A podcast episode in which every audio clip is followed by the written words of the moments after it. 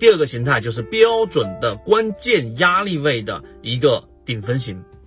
为什么我说这个关键的压力位呢？因为我们知道这一个关键的压力位一旦遇到我们所说的上方的这一种，呃，这个压力，它必然就会有很多的筹码会不断的溢出。那所谓的压力位呢，可以有几种判断方法。第一种判断方法呢，就是我们前面所说的这一个呃黄金分割，黄金分割里面的百分之五十，或者说是百分之零点六一八，就零点六一八和零点三八二。当你把前面那一个高峰、低峰，然后呢低点，然后进行一个黄金分割画出来之后，这几个位置都是非常关键的压力位，这是第一个知识点。第二个知识点呢，就是我们在这个技术分析当中一个最经典也是最有实战意义的这个理论，就是当前面它形成了一个新高，对吧？前面一个新高它就是一个压力，一旦压力突破之后回踩就是支撑。那这个就是一个支撑。那么相反的，当前面的一个支撑，记住了，一个个股每一次达到这个地方都遇到一个支撑，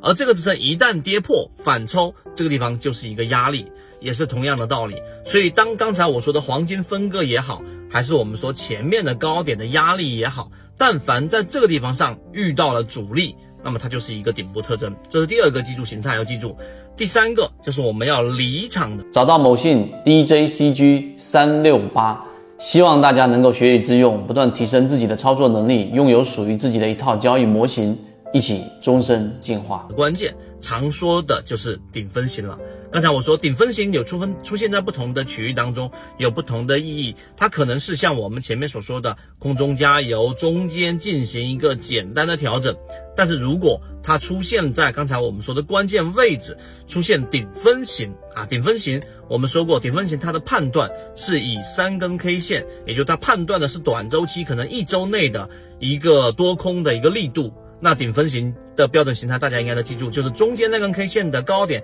是三根 K 线当中最高点，低点是三根 K 线当中的最高点，所以这个地方形成了一个我们所说的顶分型，那么同样是我们记住的一个离场的一个或者说是减仓的一个条件。